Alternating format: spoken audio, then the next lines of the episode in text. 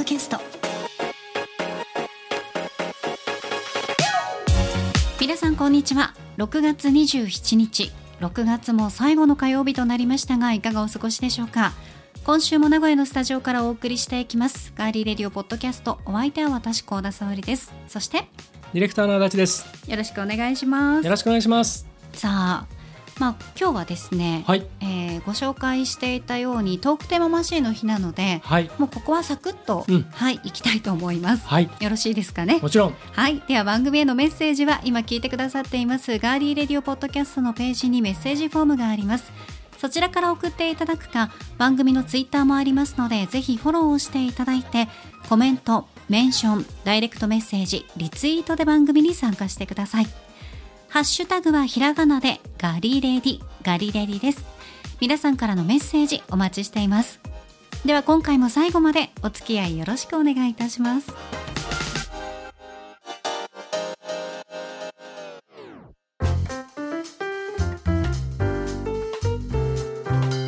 名古屋のスタジオからお送りしていますガーリレディオポッドキャスト。さて今日は今月のトークテーママシーンの日でございます。はい。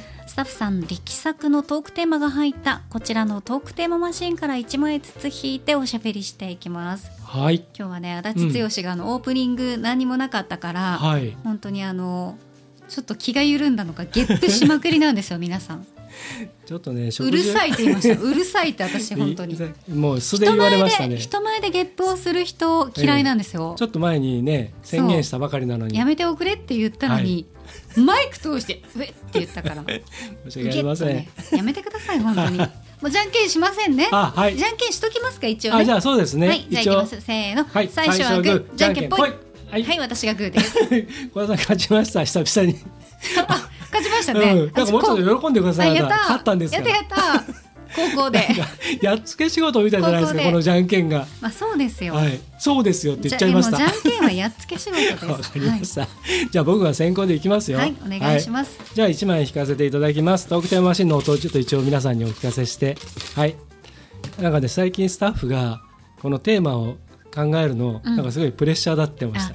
でもそうですよね。もうね。ずっと続いてきだって今回てるから16回目ぐらいですよ、これ。大変だと思いますなんだかんだ言よって、毎月とはいえ。だってさもう私たちにね、うん。トークさせたいテーマがないって言ってましたもんね。そうです。で、あれですよ、あの僕らが最近文句ばっかり言うもんだから。そうそうそうなんだこのテーマとかっつって。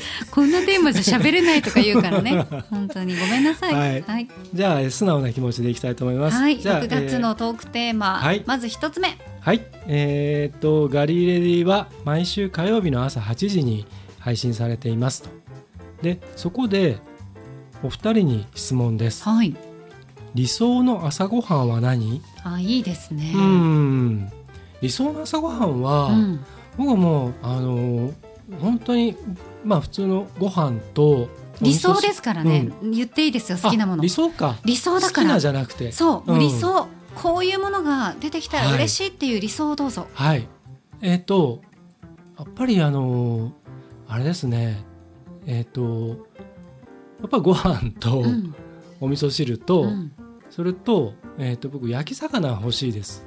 あのちっちゃいのでいいんで目指しでもいいしちょっとアジの小ぶりの開きとかでもいいしみりん干しとかみりんね干しとかあとあの鮭とかね焼き魚がなんかあるといいな、うん。あとはまあ漬物は絶対必須。あと梅干し。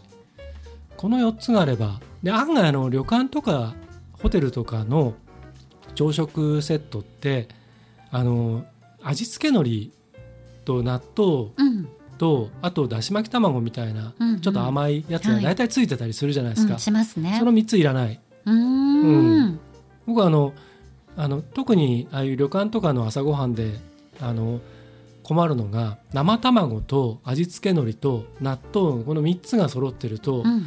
これ全部どうやって食べようかなって毎回なんか考えながら食べていてで最終的にこう、まあ、しょうがないから例えば海苔だけパリパリうん残すのもしもったいないしも申し訳ないんで処理しちゃおうと思ってなんか最後海苔パリパリ食べてなんかその味が最後残っちゃうんで、うん。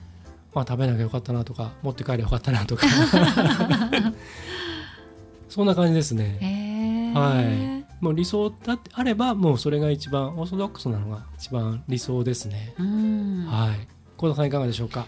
そうですね。私も今までにこう旅館とかうん。ホテルとかで出てきた朝ごはんとかで、ああいうなんていうんですか？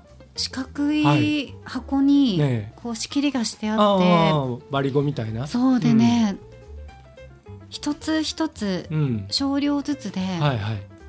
17種類ぐらいおかずがあって、はい。もちろんそこに梅干しとか、あの海苔の佃煮とかもねはい。あるんですけどあってでご飯が、うん。あの玄米とうん。ね混ざったやつで、はい。で私の大好きな納豆と,、と生卵ではなくて温泉うん卵、うん。はい。でケールのスムージーがついてて。あうん。湯豆腐もあったかな、あうん。最高でしたね、うん。そのなんか白米が好きだから、えそのご飯を何杯もおかわりしたいんですねえ朝は、うんうん。はい。だけど本当はねうん。何杯も食べたいけどおかずがないから、うん。まあ一杯ぐらいとか 時間がないからはい。食べずにとか、ええ。コーヒーだけでってなるじゃないですか、でも理想を言えば、はい。それぐらい20種類ぐらいのね、おかずがちょこっとずつ少しずつあってそれを食べながら、うんね、ちょっとこう新聞読んだりとか、うん。いやすごいいいなと思いますね。ううん。ん私ね焼き魚はね別にあってもなくてもいいかな。あそうなんですか。朝はね、はい。うん、僕も納豆大好きなんですけど、うん。でもなんかねあのなあもし納豆があるんだったら他いらないですね。あー、うん割となんかそんな感じです。目玉焼きがあるんだったらもういいやとか逆へにー。目玉焼きとかそういうのがなくてな今話してるの理想ですよそうそうそう、うん。だからあれあれですよ。だからやっぱり理想はやっぱり自分の食べたいものが来てほいしいなっていうのがあってうん、まあ実際の朝ごはんだったらね、はい。別に私もお休みの日とかだったらお味噌汁とうん。ご飯と、例えば目玉焼きにウインナーと納豆とかね、うんうんううん。ん明太子とかあればはい。出したりとか、高菜とかもね、ありますけど。でも理想っていうことで言えば、納豆いやあのくどいようですけど僕納豆も好きなんですけど、うん。いろんな納豆を食べ比べっていう朝ごはんもちょっといいかもしれない。ああいいですね、うん。いろんな梅干し食べ比べとかはね朝食で会ったことありますよ、うん。旅館とかで、うんうんうん。うん梅干し？うん梅干し。梅干しね。ちょっと梅干しというキーワード皆さん覚えておいてください。そうですね梅干し。はい。ということではいじゃあ次行きましょうか、はい。これはこちらにはい。置きまして、じゃあ幸田さんです。はい。もうトークテーママシンが古くなってきましたね。そうですかね。うん。自由自在な動きですけどね。さあ柔軟なと言ってください。はい。一生禁止されるなら大好きなご飯かお酒どっちが嫌だ？うーんどうぞ。えー、だって大好きなご飯美味しいものを食べながら飲むお酒が最高じゃないですかそうですね。でしょ？はい。つまるとこはそれですよね異論はないですよはい。ね、むしろもう全面的に同意です。でしょ、はい。激しく同意どっちがどっちが嫌か、どっちが嫌かと言われると、うん。えー、これはちょっと困りますねでもご飯えー、美味しいもの大好きな美味しいもの。あー。でもお腹はすくから。一生禁止もこれから一生禁止だったらまあお酒かな、うん。うん。だってご飯美味しいものは食べたいですもんね、うんどっちかっていうなら私はお酒、お酒をあの立つのが嫌だっていうことですか？うん、うん、違う違うどどちらかを立つとしたら、うん。美味しいものは食べ続けたいから、はいはい。お酒を立った方がいいっていうあこあなるほどとです。ね。あのーうん僕も、えー僕もしかしたらもうお前一生もう酒飲めねえぞってまあ例えば体壊したりとか、うんうんうんまああるいはその何かまあ失敗をしたね禁酒をするとか、うんうん何かっていうことがあってもなんかそれはどうにかこうできそうな気がするんですね。うん。お酒を断つっていうことは。でもやっぱりああれ食べたいなあれ食べたいなってる。そうね。思ってあのなんかこうずっと辛い思いしてもう一生あれ食べれないのかっていうのを想像するとやっぱ僕もお酒の方を立て立つことができるかな。そうですよね、うん。これ究極の二択。特に私たちははい美味しいご飯を食べながら、うんゆっくりお酒を飲むのがキーワードはゆっくりお酒を飲むのが好きなんです,、自分たちのペースでゆっくり、何度も言いますけど、はい。自分たちのペースではい、ゆっくりとうん、ご飯とお酒を楽しむのが好き。はい、誰かに合わせるのは嫌だ。うん。そして、勝手に料理を出してくるのも嫌だ、勝手にお酒を出してくるのも嫌だ、これが合うと思いますっていうね、そのマリアージュそうそう、ん。マリアージュだはったらいいのよ別、うん。それじゃなでしかもくてですよ。そういうそういうお店に行って、うんそういうことを楽しむとしてそ行くんであれば、うん。もちろんね自分の知らない世界を広げてくれるし、あのに本当に美味しいね、ああなるほどこうやって食べればいいのかとか。ありがとうございますっていう気持ちになりますけどね、うん感謝もするし。で自分ではね頼まないようなものとか、うん。まあ時には手が出ないものとかっそうですよ、ていったものがねうん。い、ただけるっていうのは本当に幸せなことだとありがとうご思うんですけどざいますと思います。でも自分で食べに行っこてこがポイントです。自分で食べに行ってっていうね、食べたくてうん。ね今日は美味しいお酒飲もうと思って行って、そういう時はやっぱり自分のペースであどっちにしようかなこれとこれと例えばお酒がね2種類あって、ますよねでじゃあこっち行ってみようかな。だったら何あこれとこれだったらどっち頼もうかなとか、そういう楽しみがあって、そうそうそう。そうパズルみたいなね、うん、でせかされずに、うん。じゃあ決まったら言ってくださいねぐらいな感じで,、ではうん会話もしながら、うん。じゃあそろそろじゃあこっちやっぱり行こうかなとかってできてでこう一口飲んだ時にああ美味しいっていうね。またその美味しいものを話すとかね、うん。やっぱそういうのが一番そのなんか食べ物をっていうか食事を楽しむうん。一番の贅沢はそういうことですよね,、ね。値段の高い安いじゃなくてね。そうそうそうその空間も含めてうん。ねやっぱりそのせかさずにゆっくり食べるっていうのはね、何にうん。うんとっても体にとってもいいでしょうし、その心にとってもね、うん。いいでしょうし、はい。ペースっていうのはやっぱり大事ですようね。ん、そしてやっぱり季節のものをねうん、食べさせてくそうそうれるっていう。そうそう。うん、それがちょっとさりげないものだとしてもね、そうですそれがね。一番いいですよね。うん、はい。ということで私たちは大好きなご飯かお酒どっちかを禁止されるんだったらお酒を禁止になりました。はい。はい。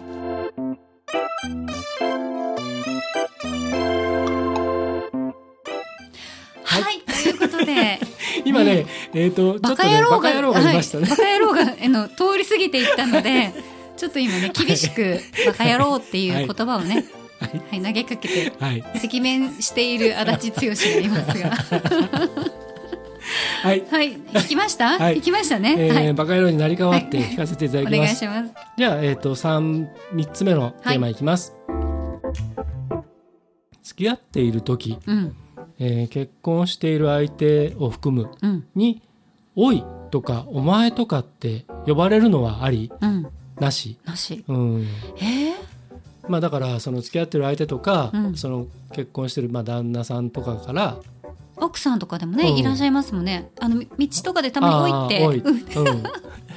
おい、って言ってる人いますよね。いますいます、うん。はい、っていうのはありかなしか、男性的にはいかがでしょう、まあうーんとその女性から言われるのもだし、うんうんうんそういうふうに言う言う、はい。自分だったら言うか言わないか僕だし、絶対言わないですね。はい。言わなさそう。僕は絶対あのまあ普通に冗談とかなんかのこう会話の流れで「おい!」みたいあなツッコミ的なそれはあるでしょう、うんとか、うん。なんかこう無視されててうん「おいおいおい!」とかってうん。いうことはありますよ。それはそのテンションがね。テンションテンション。多いじゃなくて多いですからうん、ね、だからなんかこう 多い。多い多いですからね。例えばリビングとかにいて、うん。その別々なことやっててでなんか例えばお茶が欲しいとかなんかとか、あとちょっと用事があるとかってうん「おいおい」って言っていることでしょ？要するにそういうのがねありかどうかってことでしょ、うん。もうあれはねないなと思ってます。ううん。ん。まあ言言われ慣れてる人もいるっぽいですけど、うん。うん、そんな感じですね。女性が言う人とかいました？女性はいないですね。まあそんなのとは付き合わないですから、あそうですよね。そもそも。うん、はい。選ばないですよね。うん、選ばない、うん、言った日にはみたいなところありますからうん。ね、はい、別に言われたからといってななんだろうこの野郎とかっていうのはないですけど、うん。まあそもそもそういう人とは付き合わないので、うん。はい、小田さんいかがでしょうか？そうですね。私もなしですね。うんなんか喧嘩とかして、うんガチギレしたりとかうん。された時にはい「なんかおい!」とかうん「お前はよ!」みたいな ってなる人ははい。いましたね、ううん。んでも普通の時は絶対それはないから、うん。あでもこれが少年なんだっていうふうに思っはい。たのが正直なところですけど、うん。でも「お前」とか「おい」っていうのはこの世に存在しませんよっていうことはねちゃんとお伝えしましたけあどあその方々にはね、ええ。うん、でもなんでそのなんか怒った時とかだけ「おい!」とか「ちょっと待てよ!」みたいなやつはうんちょっと待てよやっぱキムタクしか言ったらダメなんですよ。わかります ちょ待てよは、うん。キムタクの特許なんですよ。うんわかりますか？いい年の取り方をして、うんあの年齢になってもあえて自分でね引っ張ったり塗ったり切ったりせずに、自分のそのそのままであれだけ美しく うん。かっこよくいられるっていうのはやっぱり顔に出るじゃないですか、うん。特に男性の方はね。ね。そういうああいう人が言っていいうん「おいお前ちょ待てよ」3点セットだと思うんですよ。ただ木村拓哉さんはきっと、はい。ずっとラジオとかも聞いてましたけど、うん昔から、うん。あのね。うん。奥様のはい。静香さんには、きっと「おい」とか「お前」って言わないと思います。まあ姉さん女房でしょあそこもね。ちょ待てよって言うかもしれないけど、まあまあ言うかもしれないですね静かってことちょ待てよって言うかもしれないけど、そうそうそうなんかどんな人が言っても多分「うん。おいお前は私はよろしくないんじゃないかと思うんですよね。特にこの男尊女卑感がうん。そうね。甚だしいというか、ううん。ん昔からそれはなんかはい。思ってたかもしれないです。僕はあの「おいは」うん。まああのまあ、うんいいとは思わないけど「うん。お前」っていうのはこれはあの男女に限らず僕は「お前」っていうのはあんまり好きじゃなくて、うん、わかります。でも、うんお前っていう人いるんですよ。うん。お前がさって。お前さうん。って。普通の会話でもうん、「さおちゃん」とかじゃなくて「うん。お前さう」ん。とか、お前どうするみたいなね。そう。で食べな何、うん。お前何食べたい？みたいな、うん。うんうんお前とは？どこですか？お前とどこにいらっしゃるんですか？お前お前さんは？お前さん っていうおじいちゃんもいますよね、うんうん。いるね。お前さんあれもいい。おめやさんっていうのはあれね名古もなんか屋人はね。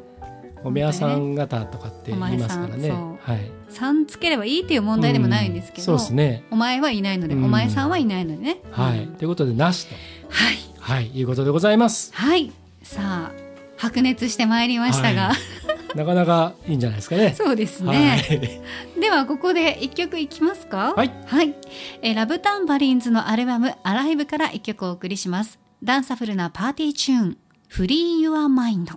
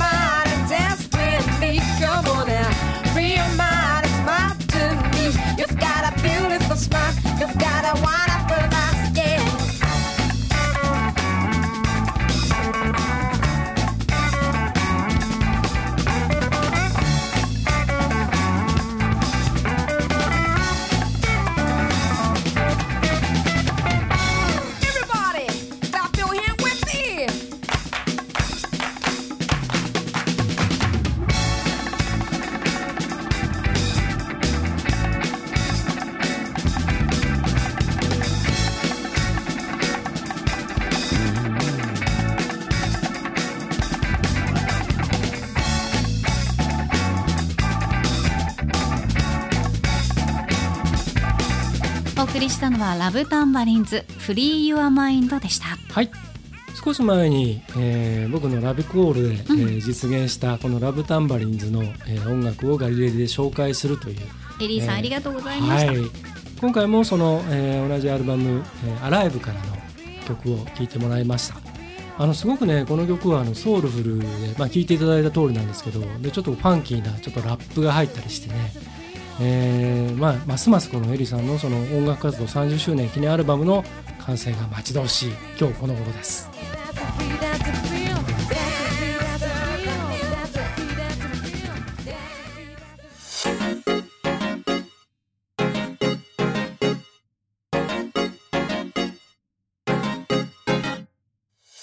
はいそれでは6月のトークテーママシーン後半戦いきたいと思います。はい。はい今日は割とこう言いたいこと言ってる感じじゃないですか？そうですか？うん、もうあと2つしか入ってないああいいじゃないですか今年は。はい。行。きましょう。いきます、はい。ザザン意味深なツイート。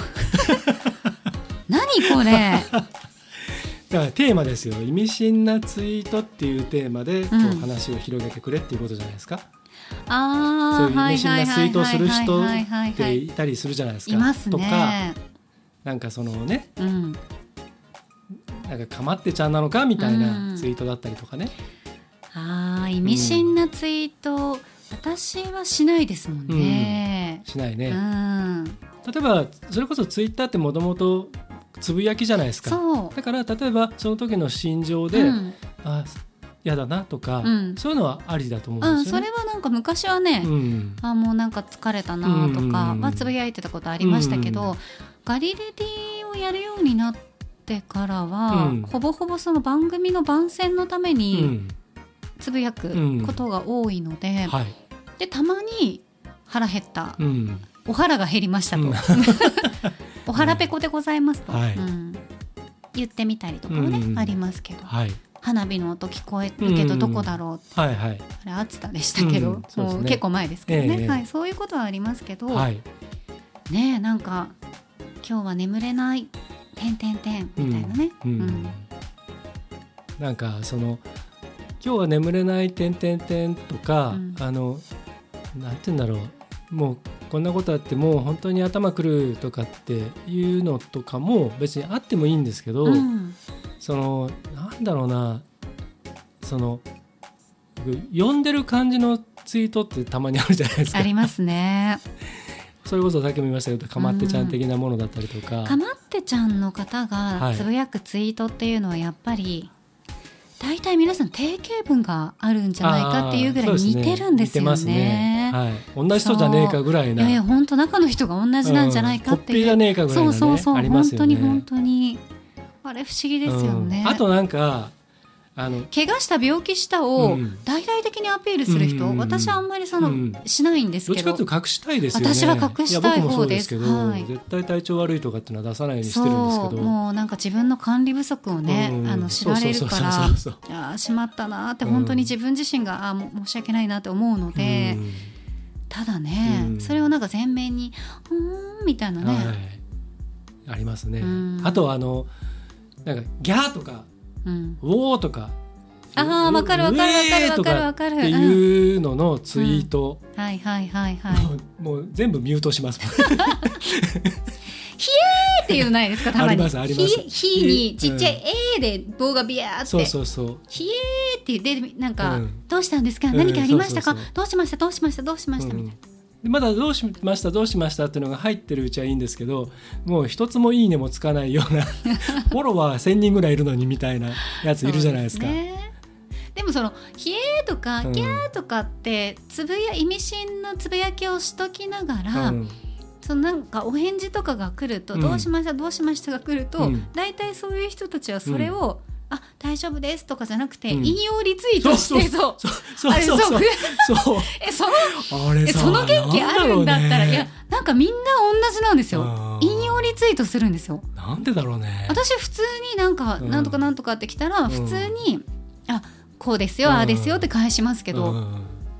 引用リツイートする人ってすなんかやっぱりその意味深ツイートかまってちゃん引用リツイートってなんかやっぱもうセットで販売されてる感じですかね、30万ぐらいで。あとはあれじゃないですか、ね。そのかまってちゃん。30万ぐらいで販売されてる感じですよ多分。ね。セットセセットットですけど。ほらやっぱそういうセットがやっぱりあるんじゃないですか？あの意味深ツイートするでしょ、うんそうまず。意味そう。でそれを、はいはい。そのそのだフォロワーが、うん。その引用リツイートして、はい。大丈夫ですか？みたいなことをやったりするとうんもしくはコメントすると、うん。うんそれをそのかまってちゃんは引用リツイートするでしょ、うん。さっきうん。小田さん言ったみたいに。はい。でそれをそのかまってちゃんをかまったフォロワーは、うん。それによってその構われてるわけじゃないですか、かまってちゃんから、はいはいはい。だからかまってちゃん同士のああなるほどね。その幸せな関係なんですよそこは多分。ああ心温まるハートフルな空間がね、交流が。なるほどね。多分そういうことだと思うんですよ、交流だからそういう交流という名のサークルで、うん。その意味深リツイ意味深ツイート、うん。引用リツイートで、うん。ねあのこう、うん。セットで。そうそうそう、ん。あとはそれもうそれがこじらせてくるとあの、うんうん。普通にキャプションとかコメントで普通にこう打てばいいのをその全部ハッシュタグにするやついるでしょ。いる。バカみたいに。例えば今日はどこそこでどうのこうのでっていうのを全部ハッシュタグにする。つけてる方いらっしゃいますね。男子も女うん。なんだろうなと思いますねあれ。ねえ。今日は頭が痛いとかね。とかね、うん。それ全部ハッシュタグだったりとか。うん。どうしちゃったんでしょうね。ねまああのそんな悪態をついててもしょうがないのではい。あれですけど、うん。でもまああの意味深についてはまあしたい人とそのそれを構いたい人の幸せな関係があるということで、うん。そっとしておきましょうか。そういう空間がねうん。もうハッピー空間が生まれているということで、30万で売ってるそうそうそうセットでね。セットで販売されてるということで、みお皆さんお気をつけください。そういうねあの、あれがあるということで、はい。わ、かりました。はい、教材になってるのかもしれないです。よ、もしかしたら。ねそういうなんか。この前ね、うん。この前ね一個だけね、うん。意味深ツイート番外教材編番外編街角探偵の番外編、はいはいはい、またあの街角でそういうイベントやってた時にね、うん、あの最近またねアンケートがたくさん街頭アンケート。街頭アンケーはい。トが出没してるんですね。ああ5類になってから増えましたよ増ねえた増えた。ですんごい怪しい。毎毎回いるグループとかいて、であのいろんな痛いけな人たちを通りがかりの人を捕まえてアンケートしてたりして、気の弱い子たちはずっと話を聞いてるみたいなのがいくつかあるんですよ。うん。でこの前あのそのグループともう一個全然別のうん。不動産関係のアンケートやってる若い兄ちああゃんがわかわかる。スーツ着てるどこの不動産会社かわかりました、はい。がいて、めっちゃいっぱいいますよね。で雨が降ってたんで、うん。その屋根のあるところでみんなやっぱ集まってきちゃって、はいはい。でいたんですよ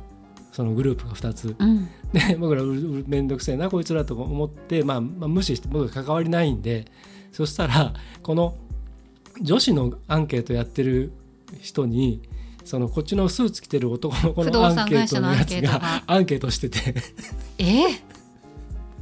ー、もうね知ってか知らずか。ひっちゃかめっちゃかですね。もうね共食いですよ。カオスになってますねはすごかったな。なんですかね。どういうアンケート取られてるんですかっていうアンケートしてたんですかね。もしかしたらね、はい。どうやってあの入り込んでますかみたいなね、うん。うん、すっと全然アンケート取れないんですけどどうしてますかっていうアンケートだったかもしれない。です、はい、はい、そんなわけで、はい最後ですね。じゃあ最後です。はい。えー今日のトークテーママシン最後僕で、えお願いー、言っちゃいますけども、じゃあいきますよ。はい。土砂降りや水遊びでうんずぶ濡れになっちゃった話だそうです。まあこれ子供の頃はねこういうことよくあったと思うんですけど、大人になってからこういうことってあります？土砂降り土砂降られたことはありますよ。大人になって段階でも。うん。うん、もううんもうずぶ濡れうん、に。ずぶ濡れ。うん。もう家に帰るまでにうもうん。びっちゃびちゃ。あのーそれだけで体力奪われますよね。奪われますね。でもなんか一番体力とかが奪われるのはん。フェスとかではい。雨とかが降ってきた時にカッパ着るじゃない、うん。カッパとか着ててもめちゃくちゃうん。びちょびちょになるじゃないですか、横とかから横殴りのね感じだと、あれが体力すごい奪われます。ね。暑いし、はい。うん。オールナイトのフェスで昔ロックフェスで、はい東京のお台場っていうところでうんあってで今みたいにああいうふうにきちんと整備されてなくて本当にまだ埋め立てをしている時だったんですよ。最中にフェ最中に。スがあったんですか、うん。へだからそのかっこいい。あのーものすごい大規模なうん。ロックフェスではい。名だたるアーティストがもう集まるっていう夏のね、うんうんでその時にもう豪雨が来てで当時はそこの会場に行くのに水上バスでしか行けなかったんですよで、えっと電車もまだ通ってなくてで昼間のうちはまだ良かったんですよ。降ってなくて。でそれがもうごとんでもない豪雨になって夜中中。で夜中ずっと演奏があって朝まであるやつで、もうねあのなんていうの？濡れてない場所がないんですわよかります。全部泥で。そう。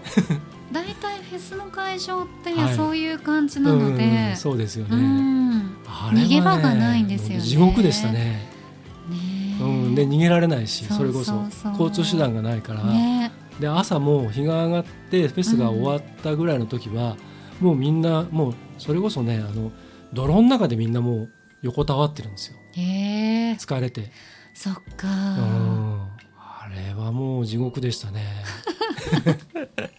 夏フェスのね時期にもなってきますしね。今はもうさすがにそういうもうとんでもな場所ではやや、まあ、事故がねうん。起きたら何ともならないんで、はい。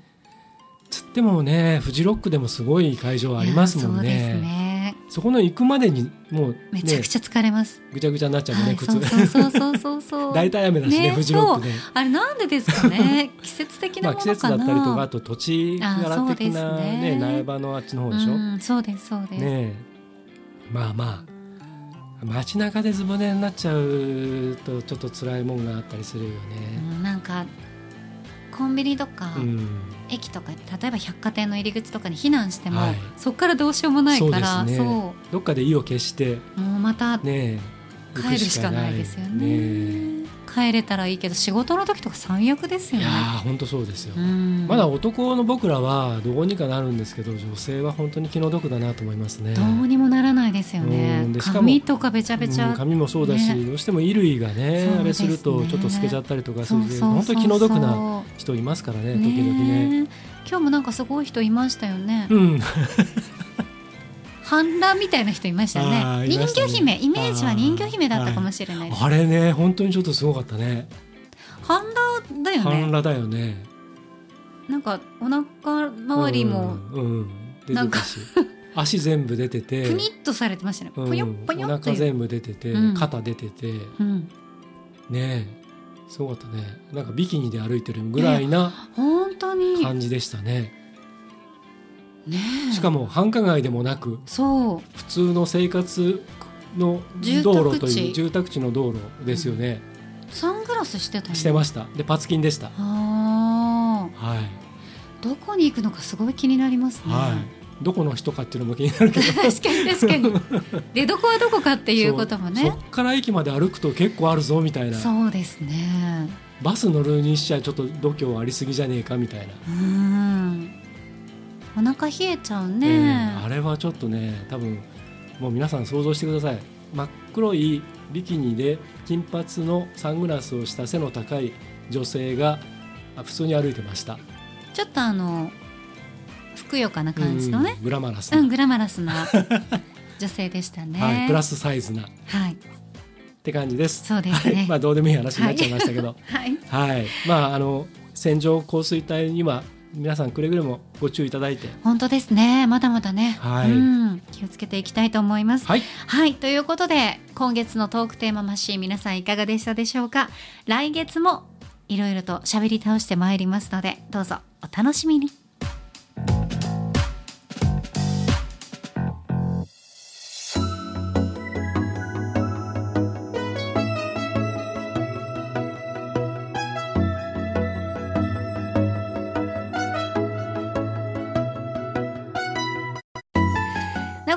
古屋のスタジオからお送りしてきましたガーリーレディオポッドキャストエンディングのお時間です。はい、ではエンディング恒例まるの時に聞きたいおすすめの一曲、ん。今日は私コーダです。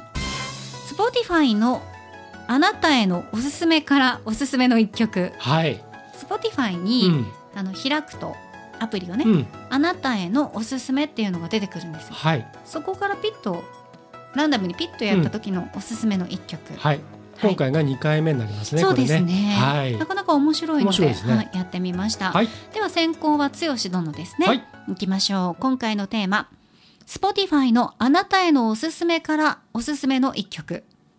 先行足立剛。君は天然色大滝栄一。です。あいいですね。はい。もう普及の名作アルバム「あロングバケーション」の1曲目。はい、で松本隆さんがね、えー歌詞を書いていてうん、でこの皆さんぜひねあのこの「君は天然色」でちょっと検索していただいてウィキペディアなんか見ていただくとこの松本隆さんがどういう思いでこの歌詞を書いたかっていうあの behind the story が載ってますので、はい。これちょっとね涙がちょっとポロリとしちゃいました僕は。はい、とともに、えーとえーのんちゃんが、えー、と主役の映画「私を食い止めて」のテーマ曲にもなっていてこれも映画の中で本当に効果的に使われているので、えーよかったらその映画ともに楽しんでもらえたらと思います。はいはいということでじゃあ幸田さんにもレコメンドしてもらいます。今回のテーマ Spotify のあなたへのおすすめからおすすめの一曲高校幸田沙織 Vaundy 瞳惚れですいいね。はい。はい。去年の10月にリリースされまして、うん。これ瞳惚れって一目惚れっては言うけど、はい。瞳惚れとは言わないじゃないうんですか、そうですね。でも瞳から恋に落ちるうんことうん。ね？うんあるでしょ、はい。見た目から恋にうん。落ちること、あります。それって、うん。 Vaundy さんがこのタイトルにつけてるみたいに一目惚れじゃなくて瞳惚れっていう言葉に変えるのもすごいんじゃないかなと思ったんですよね。ううん。んで結構この曲もあのそういう恋に落ちる瞬間じゃないですけど、はい。そういう内容になっていて、でミュージックビデオがうん。中野大河さんが出てるんうんですよ。ううんんそのドラマにね、はい。はい関連してですけど、うん。出てるので結構あの中野大河さんがこうやって踊ってるのが、すごい可愛くて、ははい。いずっと見ちゃいましたが、うんうん。はい、ぜひ皆さんも聞いてみてください。はい。さあ私たちがおすすめする音楽は Spotify のプレイリストガリレディレコメンド8でぜひ聴いてください。このプレイリスト来月7月からはなんと9になります。うん。1から8とともにプレイリスト9もフォローして引き続き楽しんでくださいえそして次回7月4日火曜日配信のガリレディはお出かけガリレディ。もうねガリレディが最近ちょっとね言いづらくなってきましたね。お出がりを お送りしてきます。はい。スタジオを飛び出して今回お出狩りするのは3月の防災ガリデリで電話インタビューをさせていただきました名古屋市港防災センターです。現在開催中の企画展あやかしと自然災害についてたっぷりお話伺ってきました実際に私も見てあの本当に面白かったのでぜひ皆さんにも伝えたいと思います。そしてですねさらに次回はいよいよガリレディの新番組情報解禁でございます。はい。どうぞ皆様こちらも楽しみにしていてください。では今週もそして6月もお付き合いいただきました皆さん本当にありがとうございました。ガーリーレディオポッドキャストここまでのお相手は？ディレクターの足立でしたそして私幸田沙織でした。では皆さん来月もお楽しみに。